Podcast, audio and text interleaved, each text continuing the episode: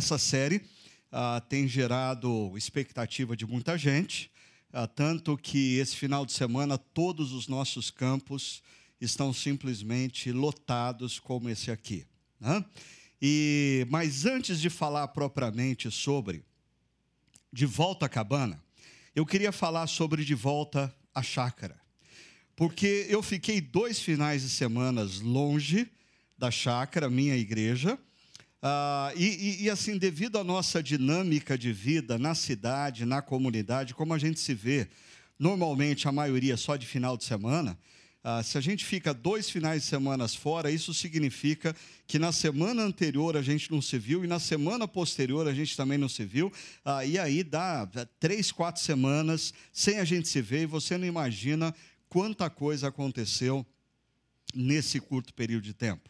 E eu queria falar um pouquinho para você sobre isso, como parte da comunidade a qual eu pertenço. Primeiro, a razão pela qual eu estive fora nesses dois últimos finais de semanas é que, normalmente, final de abril é um período onde nós temos duas grandes conferências nos Estados Unidos relacionada à plantação de novas igrejas. E, se você está nos visitando, a nossa comunidade desde o seu nascimento, tem um sério compromisso de incentivar o nascimento de novas comunidades cristãs no Brasil e ao redor do mundo, comunidades que tenham como marcas a, a, a firme pregação, ensino do Evangelho, do Evangelho inegociável de Cristo, com a relevância cultural.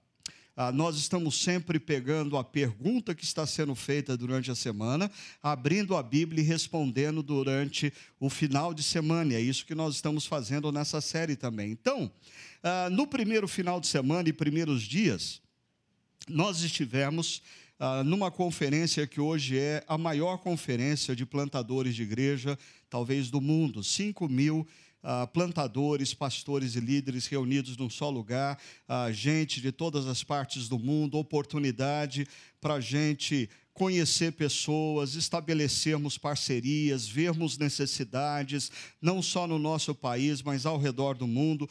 Tempo de nós contatarmos ah, possíveis preletores para que venham ao Brasil e nos ajudem na conferência que nós fazemos sempre aqui no final do ano. Depois, nós descemos um pouco mais ao sul da Flórida uh, e participamos ali da conferência na Spanish River Church. A Spanish River Church, uh, depois da Redeemer Presbyterian Church, uma igreja em Manhattan, Nova York, ah, que foi a nossa parceira quando da plantação da Chácara Primavera.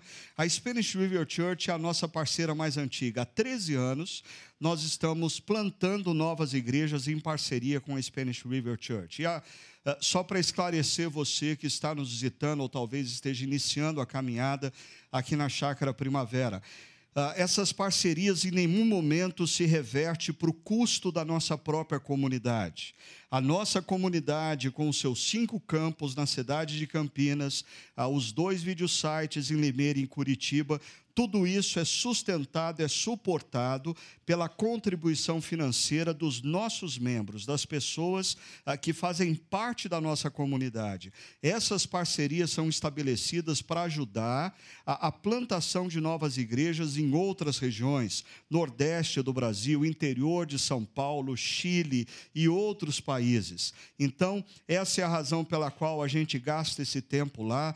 Ah, reencontrando amigos, renovando forças, compartilhando as vitórias, compartilhando as tristezas e estabelecendo parcerias. Agora, na dimensão pessoal da minha vida, essas últimas semanas foram marcadas por altos e baixos, ou talvez mais propriamente baixos e altos. Por quê? Uh, no dia 27 de abril, faleceu a minha querida vó Ercília faleceu já com seus 100 anos. Ela completou 100 anos em dezembro ah, de 2016. Ela já estava hospitalizada há dois meses e meio. Alguns aqui estavam acompanhando bem de perto isso. O doutor Afonso, que estava aqui, ah, está aqui à frente, foi uma das pessoas que deu muito apoio à nossa família. Alguns de vocês estiveram orando pela minha mãe, pelos seus irmãos. Eu queria agradecer ah, nós, na verdade, já orávamos a Deus pedindo para que Deus abreviasse os dias dela. Ela estava sofrendo e ela já tinha cumprido a sua missão. Ah, ela criou ah, oito filhos, ela teve, acho que, 16, 17 netos. Bisnetos, tem mais do que isso, não sei, acho que 18, 19 bisnetos, três tataranetos, ou seja, uma pessoa que cumpriu a sua missão. E eu sempre tive um carinho muito grande por essa avó, porque desde os meus cinco anos de idade ela morou com a gente, ela ajudou na minha criação e ela foi, de certa maneira, responsável pela influência que o cristianismo teve na minha vida e na vida da minha família.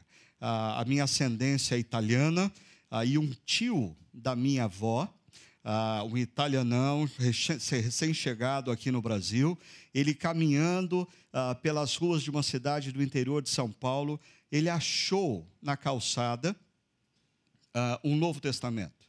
E ele pegou esse Novo Testamento e levou para casa. Ele começou a ler esse Novo Testamento. E na medida em que ele começou a ler o Novo Testamento, ele se convenceu que Jesus era real, que Jesus era o verdadeiro Filho de Deus, que havia entrado na história e o convidava para se reconciliar com Deus. E ele se rendeu a Deus através de Jesus e se tornou um discípulo de Jesus, e aí começou a influenciar a minha avó, influenciar a minha mãe, influenciar a minha tia, e essa é a razão porque a nossa família, do lado da minha mãe, foi profundamente influenciada pelo cristianismo e pela fé evangélica. Agora, paralelamente a isso, falando em três tataranetos, né, ah, também foi um tempo de alegria, porque no último dia 20 de abril chegou na nossa casa o João, o meu segundo neto, né, segundo filho ah, do Paulo e da Luísa, irmãozinho mais novo do Gabriel. Ah, chegou com seus olhos azuis, alegrando a nossa família, ah, está lá saudável e passando bem. Então é uma grande alegria. A vida, por sinal, eu dizia a alguns amigos essa semana que esses primeiros quatro meses do ano foram profundamente intensos assim para mim, né? Ah, o ano começou eu tentando me recuperar de uma cirurgia complicada, que foi uma recuperação assim meio que dramática. Ah, e depois vem o casamento do meu filho, Levi, que deve estar por aí. E depois vem o vestibular e a minha filha, a, a, a caçula, passa na USP em São Paulo e decide ir embora para a cidade de São Paulo. Então, em menos de 30 dias, ah, nós tínhamos dois filhos em casa, e de repente não tem mais nenhum, e eu e Sônia ficamos com o ninho vazio. Aí a minha avó é hospitalizada, o meu pai, de tanto cansaço, resolve pegar um poste ah, ah, numa das ruas da cidade, quase morre num acidente. Aí, de repente, a minha avó parte e o meu neto chega. Quer dizer, foram meses intensos, intensos, né? de grandes aventuras mas eu queria compartilhar isso com vocês, porque vocês fazem parte da minha família estendida. E eu queria compartilhar a, a tristeza que nós vivemos e agradecer pelas orações e compartilhar também a grande alegria da chegada do João. Então, agora sim, vamos de volta à cabana. E hoje nós vamos conversar sobre o sofrimento. Uh, eu queria dizer uma coisa para você, ou duas coisas inicialmente. Primeiro, Ontem ouvia de uma pessoa, e eu já tinha acompanhado alguma coisa em redes sociais, uh, de gente dizendo assim: onde já se viu uma igreja incentivando pessoas a assistir um filme como esse? Igreja nenhuma deveria incentivar as pessoas a assistir filme como esse, filme herege, filme que só fala uh, uh, heresias, fala uma teologia distorcida. E, e, aí alguém veio me perguntar, dizendo, pastor, o senhor não acha que a chácara primavera deveria fazer o mesmo? Aí eu disse para a pessoa, meu querido, ah, primeiro, a chácara primavera não pertence à Idade Média. Na Idade Média, a igreja tinha um índex que determinava quais eram os livros que as pessoas podiam ler e os livros que as pessoas não podiam ler. Ah, nós somos uma igreja de tradição reformada. E como uma igreja de tradição reformada, nós estamos sempre atentos à cultura e nós cremos no poder da palavra de Deus. A gente não tem que ter medo nenhum uh, de ir num cinema, assistir um filme, mesmo que ele nos traga questionamentos, e depois abrir a palavra de Deus e checar o que é fato e o que não é fato. Uh, Deus nos deu a mente para ela ser usada. A gente não precisa ter medo. Né? Ah, uma segunda coisa é, ah, há sete anos atrás nós já tivemos uma série ah, baseada no livro A Cabana. Então, se você tem mais interesse em se aprofundar em algumas discussões, algumas controvérsias, eu diria essa série de sete anos atrás é mais apropriada a você. Você pode ir no nosso site, acessar lá a série de sete anos atrás e dar uma olhada uh, uh, um pouquinho mais profundamente em algumas questões que a gente levanta, algumas questões mais de linha apologética. A nossa série agora não tem como foco a discussão de temas polêmicos. A, a nossa série dessa vez, uh, ela vai pegar ganchos da história que trata o filme, o livro e trazemos para a palavra de Deus e aplicamos nas nossas vidas. E você que leu o livro ou que assistiu o filme, vai concordar comigo que o tema central que envolve tanto o livro e, consequentemente, o filme, é o problema da dor e do sofrimento humano. O problema da dor e do sofrimento humano está no centro dos acontecimentos e de todos os diálogos. Ah, porque, para você que não assistiu o filme ou não leu o livro, a história, toda a história se passa, tem um centro, e o centro dessa história é o que é vivido por um homem chamado Mackenzie Phillips. Ah, num final de semana, ele resolve acampar com a sua família, ele resolve gastar um tempo com seus três filhos, e mais propriamente no último dia de acampamento, numa manhã, ele se distrai por alguns instantes, e quando ele se dá conta, a sua filha mais nova, Missy, não está por perto. E ele começa a procurar a Missy desesperadamente, não consegue encontrar a Missy, aciona a polícia e os policiais começam a fazer uma grande varredura em toda a área do acampamento, até que, num determinado momento, eles chegam numa cabana abandonada, e nessa cabana abandonada eles encontram o vestido que a menina estava usando, envolto numa poça de sangue. A vida desse homem, Mackenzie Phillips, se torna um grande abismo por quatro anos ele vive uma profunda depressão. Ele chama esse período de a grande tristeza. E, e a pergunta não verbalizada durante esses quatro anos é: onde estava Deus quando tudo aconteceu? Dificilmente alguém aqui não tenha vivido uma situação ou testemunhado uma situação que essa pergunta um dia não veio à sua mente. Onde estava Deus?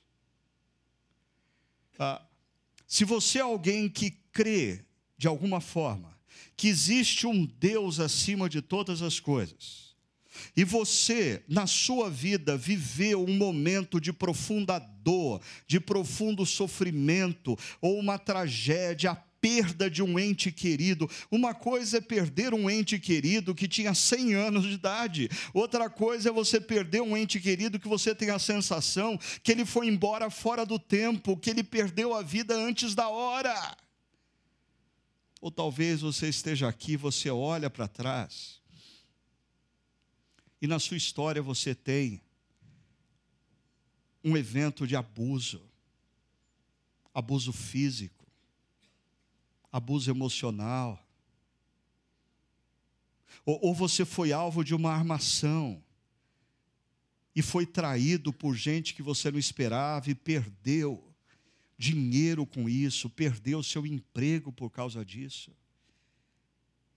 Ah, e, e quando a gente pensa nesses momentos, é inevitável que essa pergunta venha à nossa mente e ao coração: aonde estava Deus quando isso aconteceu? Aonde estava Deus quando eu fui violentado? Aonde estava Deus quando eu fui traído? Aonde estava Deus quando foi diagnosticado o câncer? Aonde estava Deus quando eu perdi aquele filho?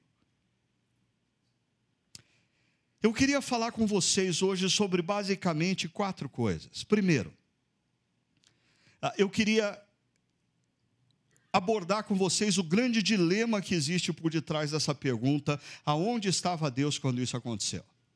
Ah, depois eu quero conversar com vocês sobre a origem do sofrimento. Qual é a gênese do sofrimento? De onde vem todo o sofrimento que nos envolve e que nos assalta? Ah, aí eu quero conversar com você sobre as cinco faces do sofrimento. Ah, para que você possa olhar ao seu redor ah, e, se questionar o que, qual é o propósito desse sofrimento na minha vida? Ele pertence a qual dessas faces? E por fim, eu quero pegar três versos escritos pelo apóstolo Paulo e mostrar para vocês qual é a atitude que Paulo tem diante do sofrimento e a atitude que Deus nos convida a ter. Então, primeiro, deixa eu conversar sobre o grande dilema. Quando nós levantamos essa pergunta, onde estava Deus quando isso aconteceu?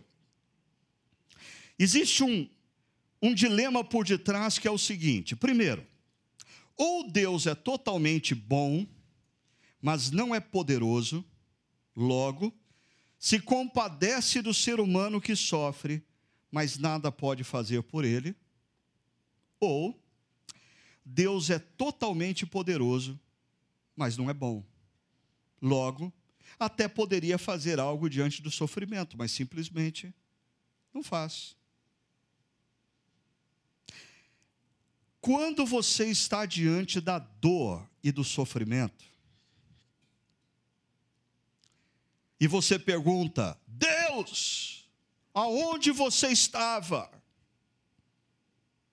Por que o Senhor não fez nada? Existe esse grande dilema por detrás. Você está dizendo que Deus é poderoso e poderia ter feito, mas não fez. Então ele não é bom. Ou você está dizendo que Deus é bom, mas ele não é todo poderoso. Então ele chorou e compadeceu com a sua dor, mas ele não tinha o que fazer. O problema é que a base desse grande dilema é uma base equivocada. Porque a base desse grande dilema parte do pressuposto que Deus é a fonte de toda dor e sofrimento. Se existe dor e sofrimento na minha vida, na minha história, na sua vida, na sua história, é porque Deus produziu isso. Então a gente precisa ir um pouquinho para a gênesis do sofrimento e se perguntar qual é a origem do sofrimento. E aí, eu preciso convidar você a, se lembrar dos dois primeiros capítulos da Bíblia, Gênesis capítulo 1 e capítulo 2, capítulos que nos relatam não como o mundo veio a ser cientificamente. Você não pode ler Gênesis capítulo 1 e 2 como um tratado científico, porque o seu autor não tinha em mente descrever um processo científico. O autor de Gênesis 1 e 2 tem um único propósito: dizer para mim e para você, ou para qualquer homem e mulher de qualquer momento histórico, tudo o que veio a ser, todo o universo que nós conhecemos, a vida e o ser humano como ele é, veio a ser porque um Deus pessoal e intencional criou todas as coisas. Seja qual for o processo que ele tem usado para criar todas as coisas. Mas foi ele que criou. Nós não vivemos num universo que foi criado de maneira casual Nós não somos fruto de uma meba que deu certo. Nós somos fruto de um Deus que concebeu a vida e moveu todas as coisas para que o universo e a vida humana viesse a ser na história. E uma frase em Gênesis capítulo 1 caracteriza essa criação divina. E Deus viu tudo o que havia feito, e tudo havia ficado muito bom. Ah, esse muito bom refere-se ao fato de que tudo estava muito harmônico, muito organizado, tudo funciona, funcionava com precisão, exatidão, sem qualquer disfunção. O organismo humano funcionava perfeitamente, não existia uma célula sequer que por alguma disfuncionalidade se transformava num tumor. A alma humana funcionava de maneira harmônica, não existia depressão ou qualquer conflito interior. Os relacionamentos entre os homens eram perfeitos, eram harmônicos. A relação dos seres humanos com a natureza não era uma relação de abuso, não era uma relação de destruição. Tudo era muito bom. Nesse primeiro momento, Pense comigo. Médicos, psicólogos, advogados, ambientalistas estariam desempregados. Ah, aquele jardim não precisava de nenhuma pessoa que atuasse em qualquer uma dessas áreas. Por quê? Porque tudo estava muito bom. O problema é que quando o Deus Criador cria todo o universo e cria o sistema em que nós estamos inseridos, no nosso planeta Terra, ele cria cerca de 2 bilhões de diferentes tipos de árvores, para que os seres humanos pudessem usufruir tanto da sombra como dos frutos dessas árvores. Mas uma se torna um símbolo na relação entre o Deus Criador e os nossos primeiros pais. O Deus Criador diz aos nossos primeiros pais: essa árvore vai ser um símbolo na nossa relação. Ah, eu vou saber aonde vocês estão na nossa relação a partir dessa árvore. Por quê? Porque se vocês desejam continuar debaixo do meu amor, debaixo do meu carinho, debaixo do meu cuidado, debaixo da minha sabedoria, se vocês desejam continuar uma relação de intimidade para comigo, Deus Criador, vocês não vão comer o fruto dessa árvore, porque o dia que vocês comerem o fruto dessa árvore, vocês vão estar sinalizando que vocês não querem mais estar debaixo do meu amor, do meu carinho, da minha sabedoria e que vocês decidiram assumir um projeto autônomo. Vocês vão estar dizendo para mim, Deus Criador, muito obrigado por tudo que você fez, mas a partir daqui nós tocamos a vida. Nós vamos dar conta de construir uma sociedade justa, nós vamos dar conta de produzir o que a gente precisa, nós vamos dar conta de alimentar os nossos filhos, os nossos netos, os nossos bisnetos e tudo mais. E foi isso que aconteceu aos nossos primeiros pais. Romperam com Deus Criador. C.S. Lewis diz: Ele, Deus, fez todas as coisas boas e por causa da excelência das mesmas, uma das boas coisas que ele fez, a saber, o livre arbítrio das criaturas racionais, por sua própria natureza, incluía a possibilidade do mal. E as criaturas racionais, os nossos primeiros pais, dispondo dessa possibilidade, se tornaram más.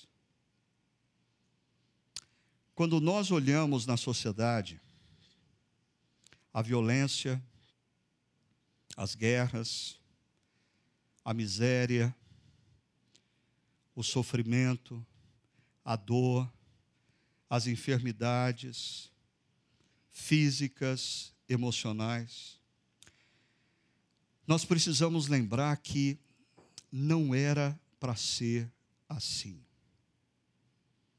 Não era para ser assim. Deus não nos criou para dor. Deus não nos criou para morte. Deus não nos criou para miséria. Deus não nos criou para violência. Deus não nos criou para depressão. Mas os nossos primeiros pais fizeram uma opção. E o mundo que está ao nosso redor não é o mundo que Deus optou, é o mundo que os nossos primeiros pais optaram.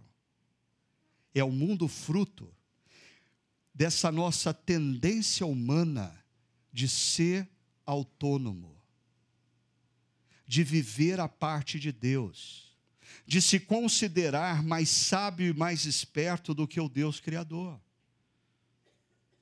Ah, existe um livro escrito pelo Dr. Cornelius Planninga, que tem exatamente esse título: Não era para ser assim. Não era para ser assim. Desde que eu li esse livro, todas as vezes que eu me deparo com um noticiário, aonde um noticiário que fala da violência, que fala da guerra, que fala da opressão, que fala da miséria, que fala da dor, que fala da pobreza, que fala da, das lágrimas humanas, ao invés de eu dizer, onde estava o Senhor Deus quando isso aconteceu? Eu aprendi a dizer para mim mesmo, não era para ser assim.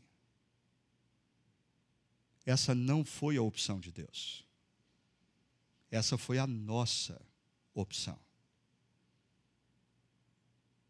Assim, nós precisamos perceber que nós vivemos num mundo onde o sistema está instável.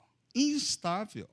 É, é, mais ou menos assim: você está assistindo um jogo de futebol, ou você está assistindo um filme na televisão, e aí come, o, a, a, sua TV a cabo começa a dar algum problema, e você liga para a operadora, e, e a menininha lá da operadora te atende e diz assim: Senhor, eu não tenho o que fazer, o sistema está instável.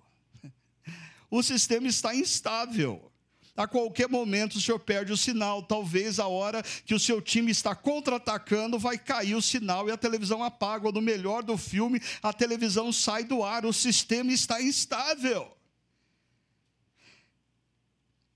Nós vivemos num mundo, então, perceba, que pessoas ruins recebem boas coisas, e pessoas boas sofrem também.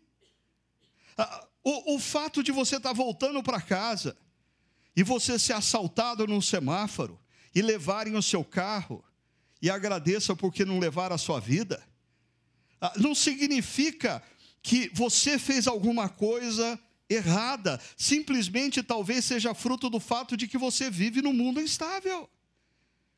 Violência acontece para com você porque você está vivendo num mundo instável. Você pode ser diagnosticado com câncer porque você vive num mundo instável. O seu filho pode se tornar um adolescente rebelde porque você vive num mundo instável. O Corinthians se torna campeão paulista porque você vive num mundo instável. Se o mundo fosse estável, essas coisas não aconteceriam. Eu não podia deixar escapar, né? Agora, para te ajudar no dia a dia a lidar com o sofrimento, no sentido de tentar entender o que de fato está acontecendo. Deixa eu oferecer para você cinco faces do sofrimento. Essas cinco faces têm me ajudado pessoalmente na minha caminhada a, a não cair no equívoco que muitas vezes igrejas evangélicas caem, uh, em tentar simplificar a explicação sobre o sofrimento e colocar tudo dentro do mesmo cesto. Ou seja, uh, em primeiro lugar, você precisa entender que nós sofremos porque vivemos num mundo instável. Nós sofremos porque o sistema está instável. Mas uma segunda possibilidade, nós sofremos porque tomamos decisões erradas. Ah, e, e, perceba como essas decisões erradas também são fruto do sistema instável. O meu sistema operacional está instável. Ele me leva a tomar decisões erradas. Ah, mas tem um problema maior do que o sistema operacional estar instável. O meu sistema operacional, o setup original dele é rebeldia. Então, eu escuto acerca do que Deus quer para a minha vida, o que Deus quer para a minha juventude, o que Deus quer para a minha vida familiar, o que Deus quer para a minha sexualidade, o que Deus quer nas minhas relações, mas eu insisto em tomar as decisões que eu acho que são as melhores. E eu sofro por isso. Eu sofro porque eu tomei decisões erradas. Eu sofro porque eu não administrei bem o meu dinheiro. Eu sofro porque eu não cuidei bem da minha saúde. Eu sofro porque eu não investi como deveria ter investido na minha relação conjugal. Eu sofro porque eu não dediquei o tempo que eu deveria ter dedicado aos meus filhos. Errei. Ah, o sofrimento ele pode ser originário dos nossos erros. Ainda, uma terceira face do sofrimento, nós sofremos porque Deus nos exercita. Ah, existe a possibilidade de você passar por um momento de sofrimento, e isso ter a ver com Deus. E aqui a gente está entrando numa faceta do sofrimento que é: o sofrimento entra na história da humanidade como uma disfunção, como fruto da rebeldia dos nossos primeiros pais. Mas o Deus Criador muitas vezes usa parte do sofrimento para gerar em você um desafio, para tirar você da zona de conforto, para você crescer, para você amadurecer, para você se tornar uma pessoa melhor, para você se tornar a pessoa que Ele quer que você seja. O sofrimento pode nos conduzir para fora da nossa zona de conforto e fazer a gente crescer em áreas que nós precisamos crescer. Uma quarta face do sofrimento. Nós podemos sofrer porque Deus está nos disciplinando. Sim, as Escrituras falam dessa possibilidade. As Escrituras dizem que Deus disciplina o filho a quem ele ama. Mas preste atenção sobre isso. Não confunda disciplina de um pai que ama com vingança de um pai que se sente ofendido. Ah, isso serve também para a nossa relação com os nossos filhos. Jamais, jamais use o termo disciplina para um ato de vingança que você está tendo, porque o seu filho te envergonhou diante dos amigos, porque o seu filho não correspondeu às suas expectativas, porque o seu filho não fez o que você queria. Isso é vingança, isso não é disciplina. A, a, disciplina de Deus tem por base o amor que Ele tem por nós. Ele começa a perceber que na vida a gente começou a ficar meio distante dele, a gente começou a atuar meio assim uh, por, por, nós mesmos, na autonomia, uh, a gente está ficando meio insensível ao que Ele diz, a gente começa a tomar caminhos que não eram os caminhos que Ele queria. Sabe o que Deus faz? Porque Ele nos ama, Ele cria uma situação, uma situação que gere talvez em nós dor e sofrimento, mas que faça faça a gente dar um passo para trás e pensar: o que, que eu estou fazendo? Ah, olha o caminho que eu tomei. Eu preciso voltar para perto de Deus. Eu estou longe de Deus. Mas também nós sofremos, porque nós somos alvos da intimidação do inimigo maior das nossas almas, Lúcifer. E você tem no Antigo Testamento, uma história clássica que a gente viu uma citação do Tim Keller sobre Jó. Jó é um indivíduo que está sendo intimidado pelo inimigo maior das nossas almas. E o que o nosso inimigo maior quer fazer? Convencer Jó de que Deus não tem caráter, convencer Jó de que não vale a pena confiar em Deus, convencer Jó que Deus é bom, mas não é todo poderoso, ou que é todo poderoso, mas não é bom. E o inimigo das nossas almas continua fazendo isso.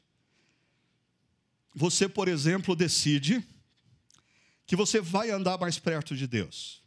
Você toma a decisão, é verdade, eu ando longe de Deus, eu quero fazer da espiritualidade uma parte integrante da minha vida e eu vou começar a caminhar com Deus. E essa semana estoura um problema na tua empresa ou na tua profissão.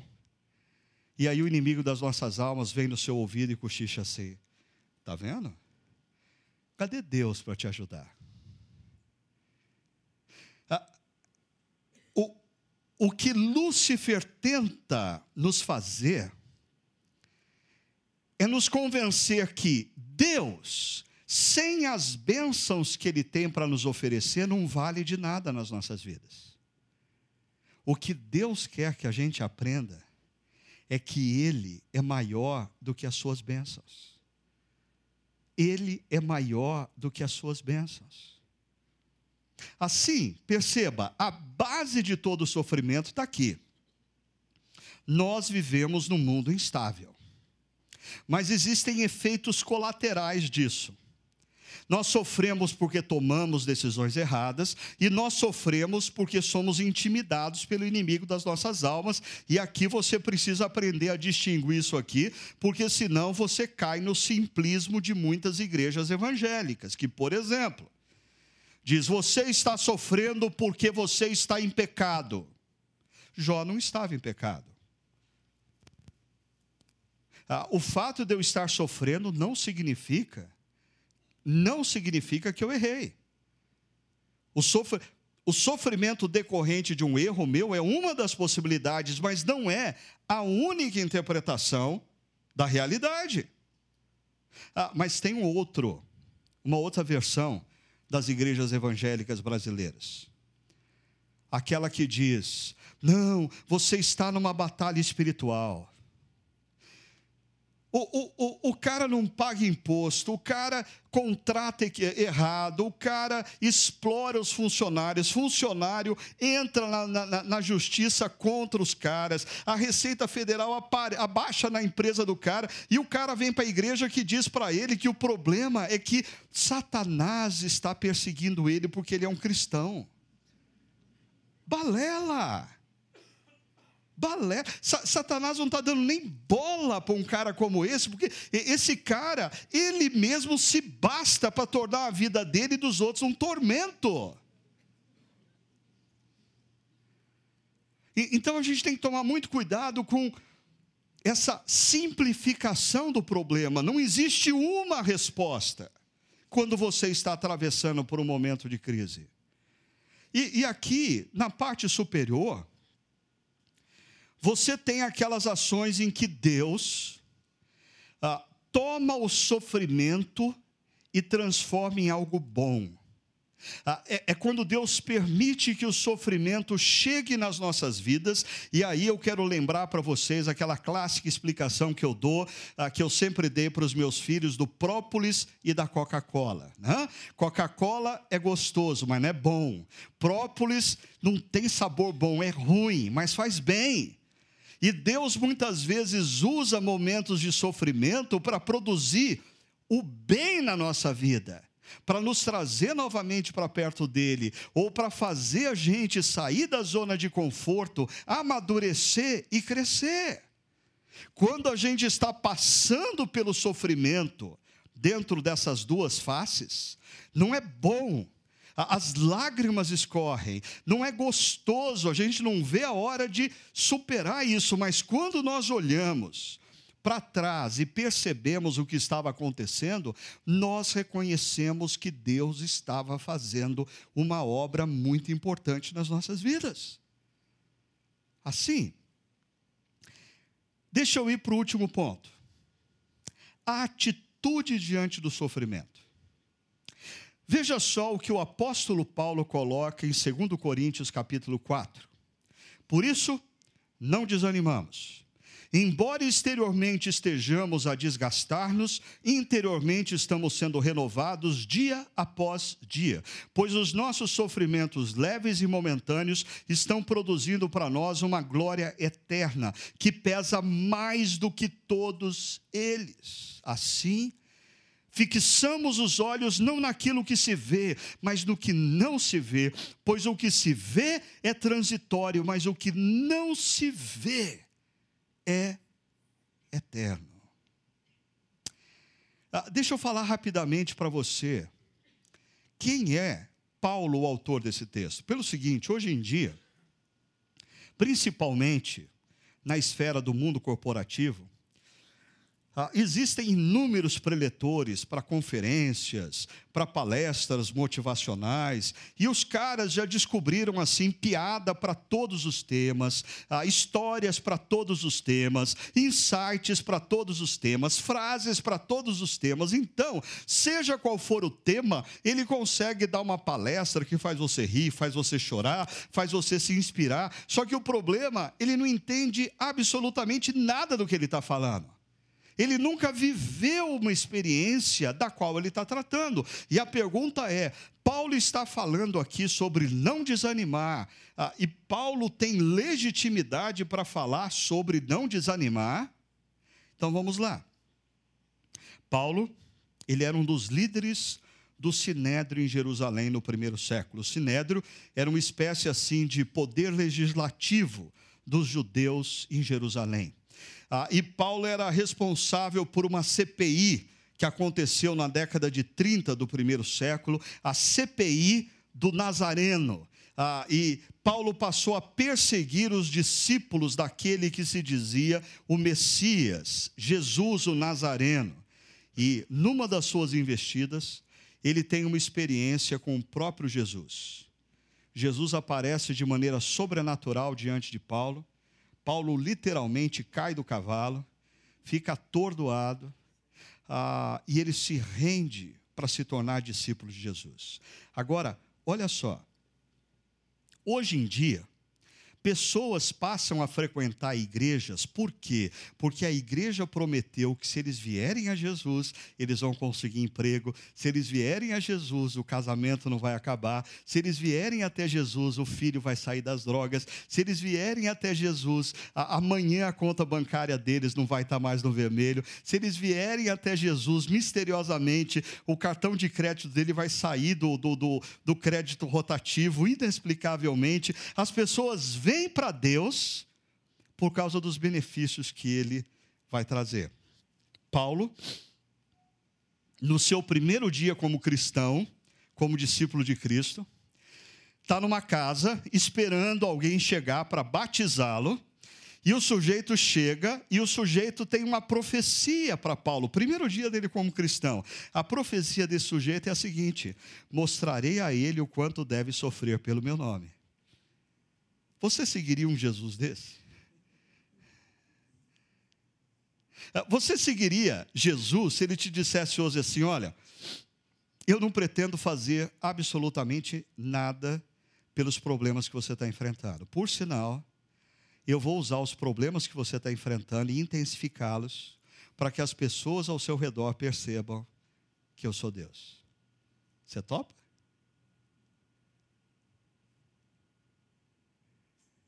É isso que Paulo passa a viver.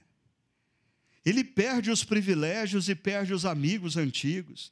Ele passa a, a, enfrentar a oposição constante dos líderes judaicos. Em todas as cidades por onde Paulo passa, os líderes da comunidade judaica começam a falar mal de Paulo, começam a difamar Paulo, começam a incitar as pessoas a agredirem Paulo fisicamente. Paulo se torna alvo de violência física, não poucas vezes, e de aprisionamentos. Ah, Aqueles que estão aqui, que já frequentam uma igreja desde de, de, de, criança, adolescência, sabe disso aqui de Paulo, mas é interessante que a gente sempre pensa nessa dimensão da vida de Paulo, ah, elaborando assim, Puxa vida, Paulo sofreu fisicamente, Paulo foi preso, uh, Paulo sofreu açoites, Paulo foi alvo de apedrejar. A, a gente nunca para para pensar na dimensão emocional desse negócio. Imagina você durante 35 anos da sua vida, em todas as cidades por onde você passa, tem gente falando mal de você, tem gente te difamando, tem gente jogando as pessoas contra você por 35 anos, por por todas as cidades aonde você passa, você é alvo de agressões físicas, quando você não vai parar na prisão por 35 anos, isso. E no final da sua vida, ele escreve ao seu discípulo Timóteo, ele está preso e ele diz que ele está sozinho. Pessoas que ouviram a palavra de Deus através de Paulo, pessoas que aprenderam acerca de Jesus com Paulo, pessoas que estavam vivendo crise conjugal e foram abençoadas por Paulo, pessoas que estavam enfrentando problemas pessoais e Paulo orou e abençoou, o abandonaram. Ele está sozinho. Veja só, a primeira frase desse trecho que eu li para vocês, Paulo diz assim: Por isso não desanimamos.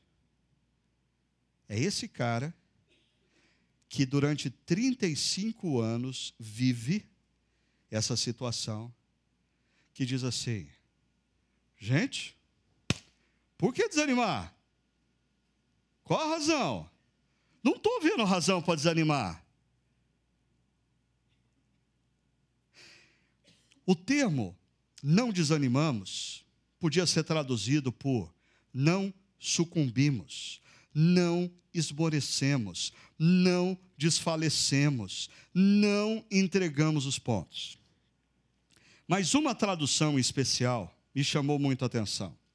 É a tradução, ou duas traduções em inglês. Uma da English Standard Version, a segunda da NVI, a Bíblia que nós usamos aqui na comunidade, ah, mas na sua versão em inglês. Ah, nessas duas versões, a tradução é Don't lose heart. Não perdemos o coração. Eu achei fantástico. Porque eu falei, pensei, ah, eles acertaram na mosca na tradução. Porque pensa comigo. Na vida, a, a, questão não é o tamanho do problema que você está enfrentando. A, a, a questão não é quão densa são as trevas que te envolvem. A questão não é quão intenso é o problema que você está se deparando com ele.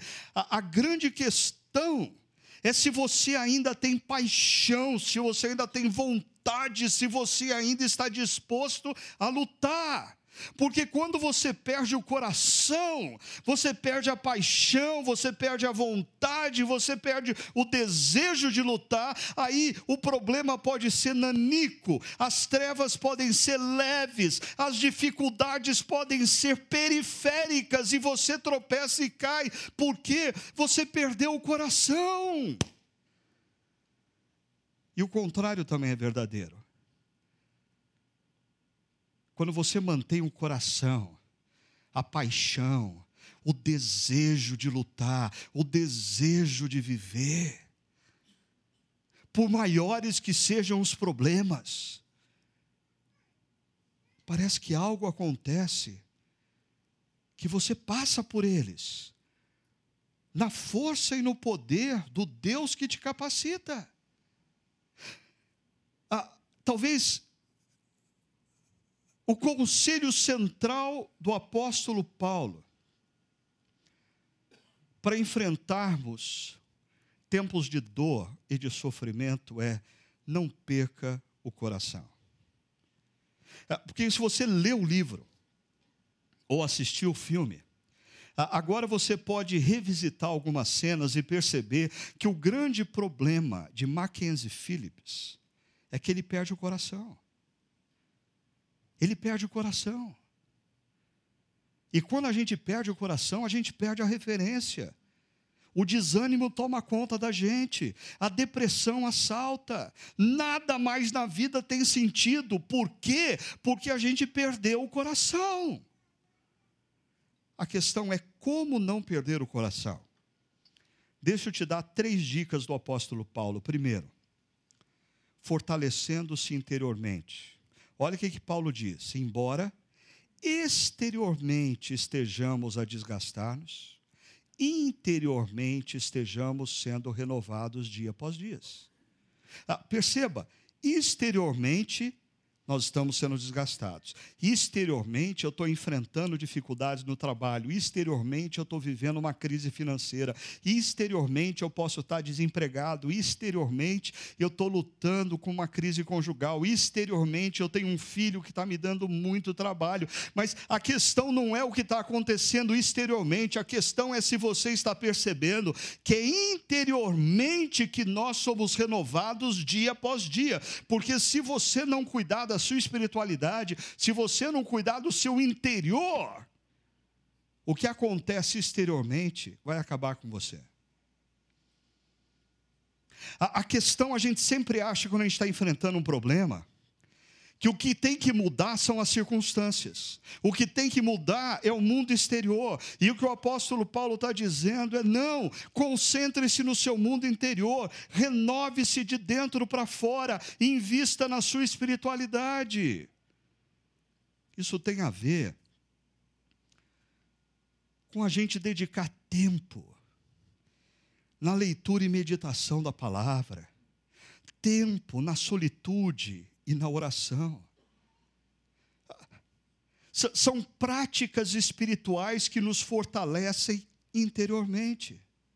Ah, mas nós somos homens e mulheres tão ocupados, nós não temos tempo nem para uma vez por semana sequer estar no, estarmos numa comunidade cristã. Que dirá diariamente ler a palavra, meditar na palavra, orar? Que dirá ter tempo de solitude com Deus? E aí o que acontece? A gente vive esse atropelo da vida. A gente está sempre com a agenda sendo determinada pelas urgências. A gente está sempre correndo ah, ah, para apagar fogo aqui, acolá, acolá, e nós não temos temos ou não encontramos tempo para nos debruçarmos diante da palavra, nos alimentarmos interiormente, orarmos a Deus, fortalecermos a nossa alma, cuidarmos do nosso interior e quando as adversidades vêm, o nosso coração se vai, porque nós não nos fortalecemos interiormente. A espiritualidade não é uma prioridade nas nossas vidas.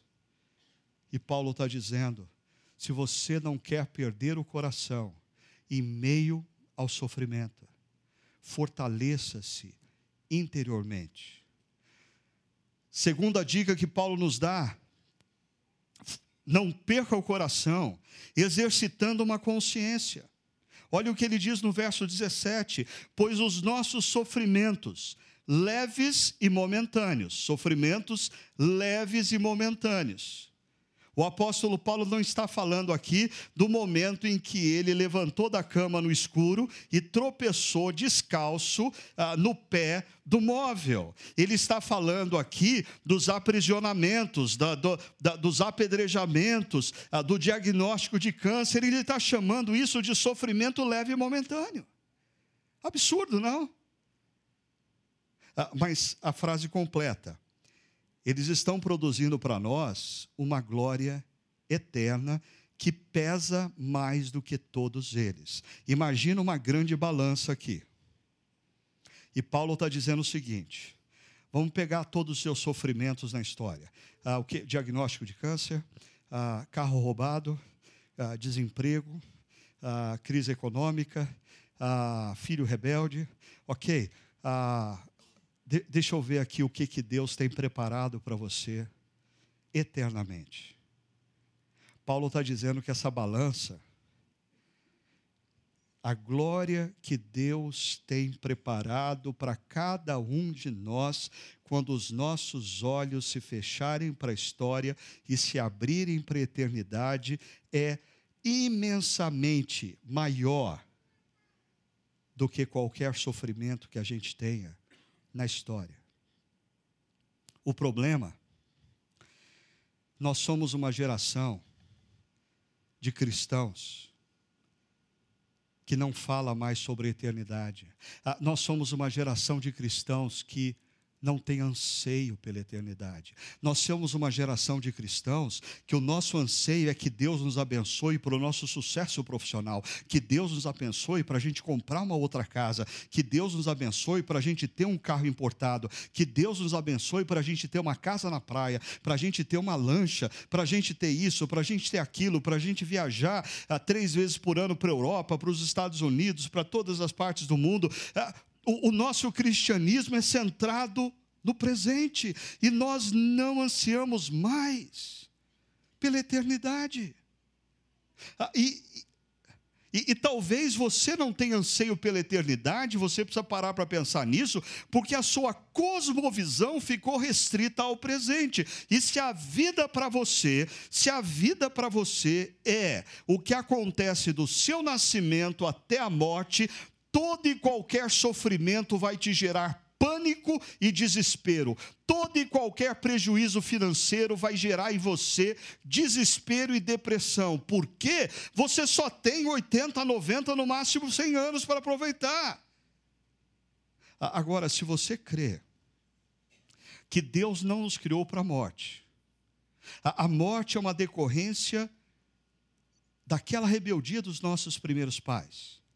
Ah, mas o Deus Criador não ficou de costas, ele, ele não nos desprezou, ele entrou na história, na pessoa de Jesus Cristo, e naquela cruz, ele morreu a nossa morte, ele pagou o preço da nossa rebeldia como seres humanos. E naquela cruz ele nos convida para voltar para Ele, receber o seu amor, receber o seu perdão ah, e sermos reconectados com Deus Criador. E as Escrituras dizem que todo aquele que olha para a cruz e compreende o que Jesus Cristo fez e crê que o que ele fez, ele o fez por você.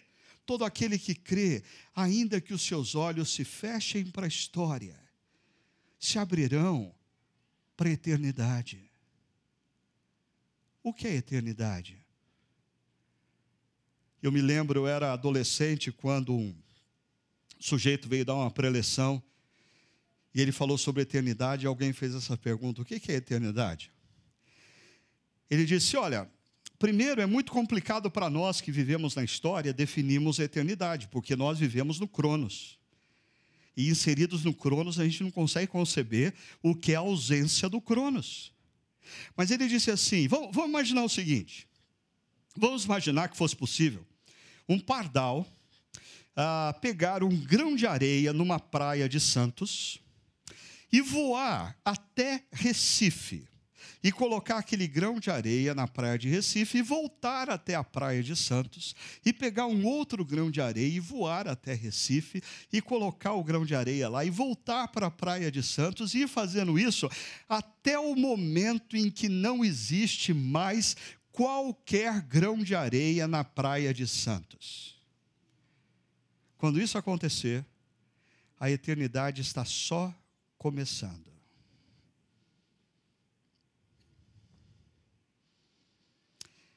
Mas nós estamos tão presos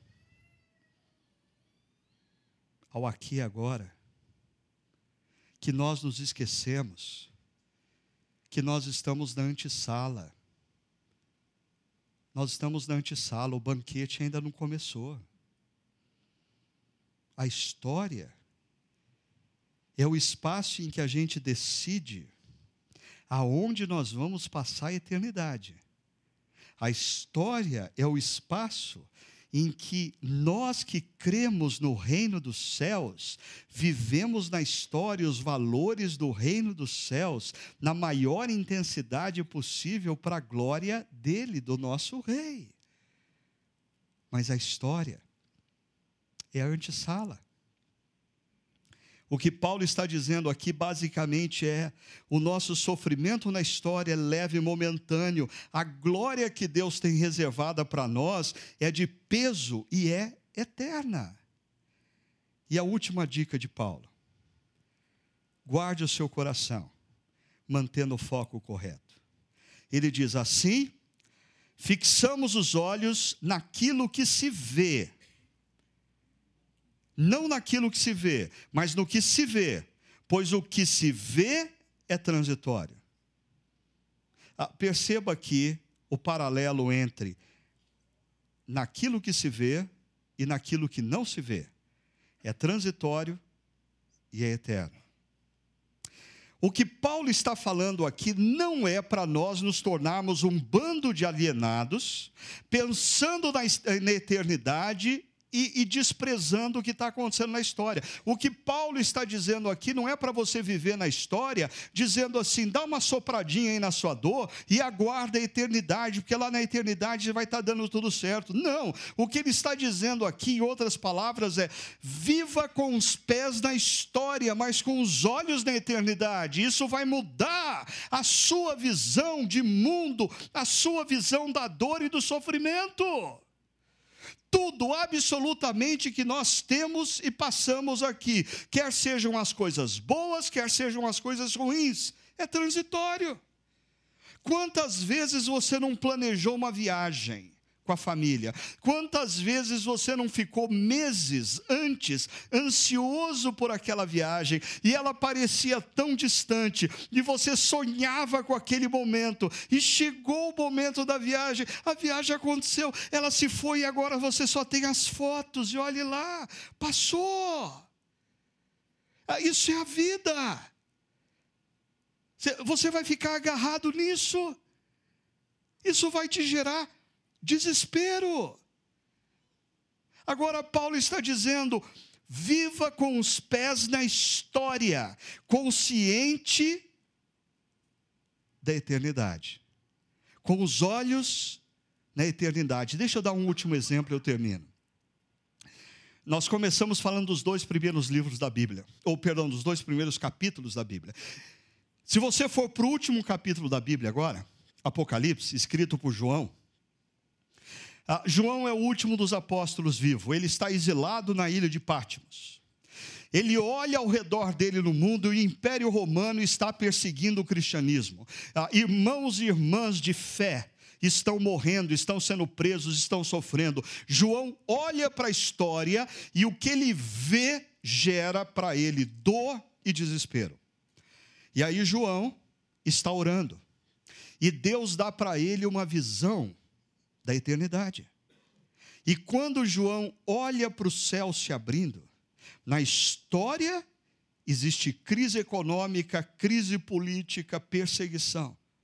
Mas na eternidade, ele vê Jesus do lado direito do Deus Pai, pronto para intervir na história e consumar o seu reino de justiça, de paz e de alegria.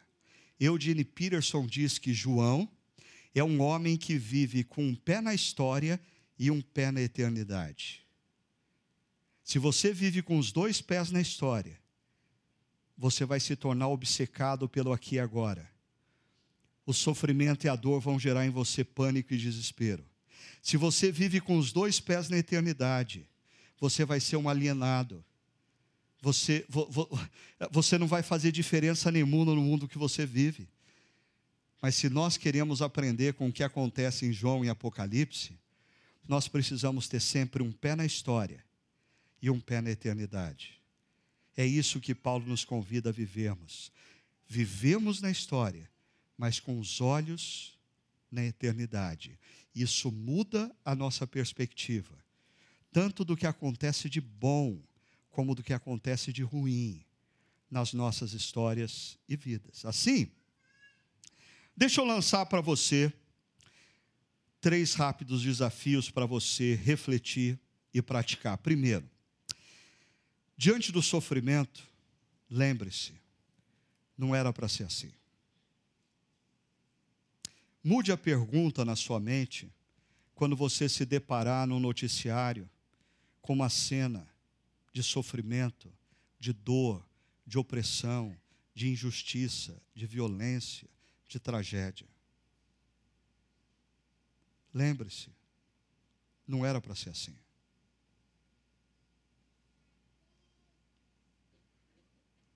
Esse não é o mundo que o nosso Deus Criador quis. Esse é o mundo que nós, seres humanos, criamos, longe do Deus Criador. Segundo, em meio ao sofrimento, tenha discernimento acerca do propósito que o envolve.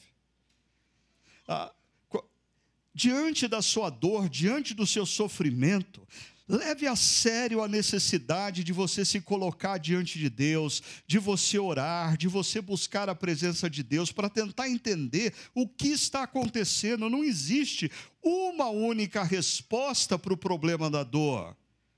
Você pode estar sofrendo simplesmente porque você vive num mundo instável, mas você pode estar sofrendo porque você tomou decisões equivocadas e você precisa corrigir isso. Ou você pode estar sofrendo porque Deus está tirando você da zona de conforto e exercitando você ah, para um próximo passo na vida. Ou você pode estar sofrendo porque você anda distante de Deus e Deus está chamando a sua atenção porque Ele te ama. Ou você pode estar sofrendo porque o inimigo das nossas almas está te intimidando e você precisa de pessoas ao seu redor para te ajudar a orar e a te fortalecer. Terceiro e último, através, ao atravessar períodos de sofrimento, não perca o coração. Não perca o coração.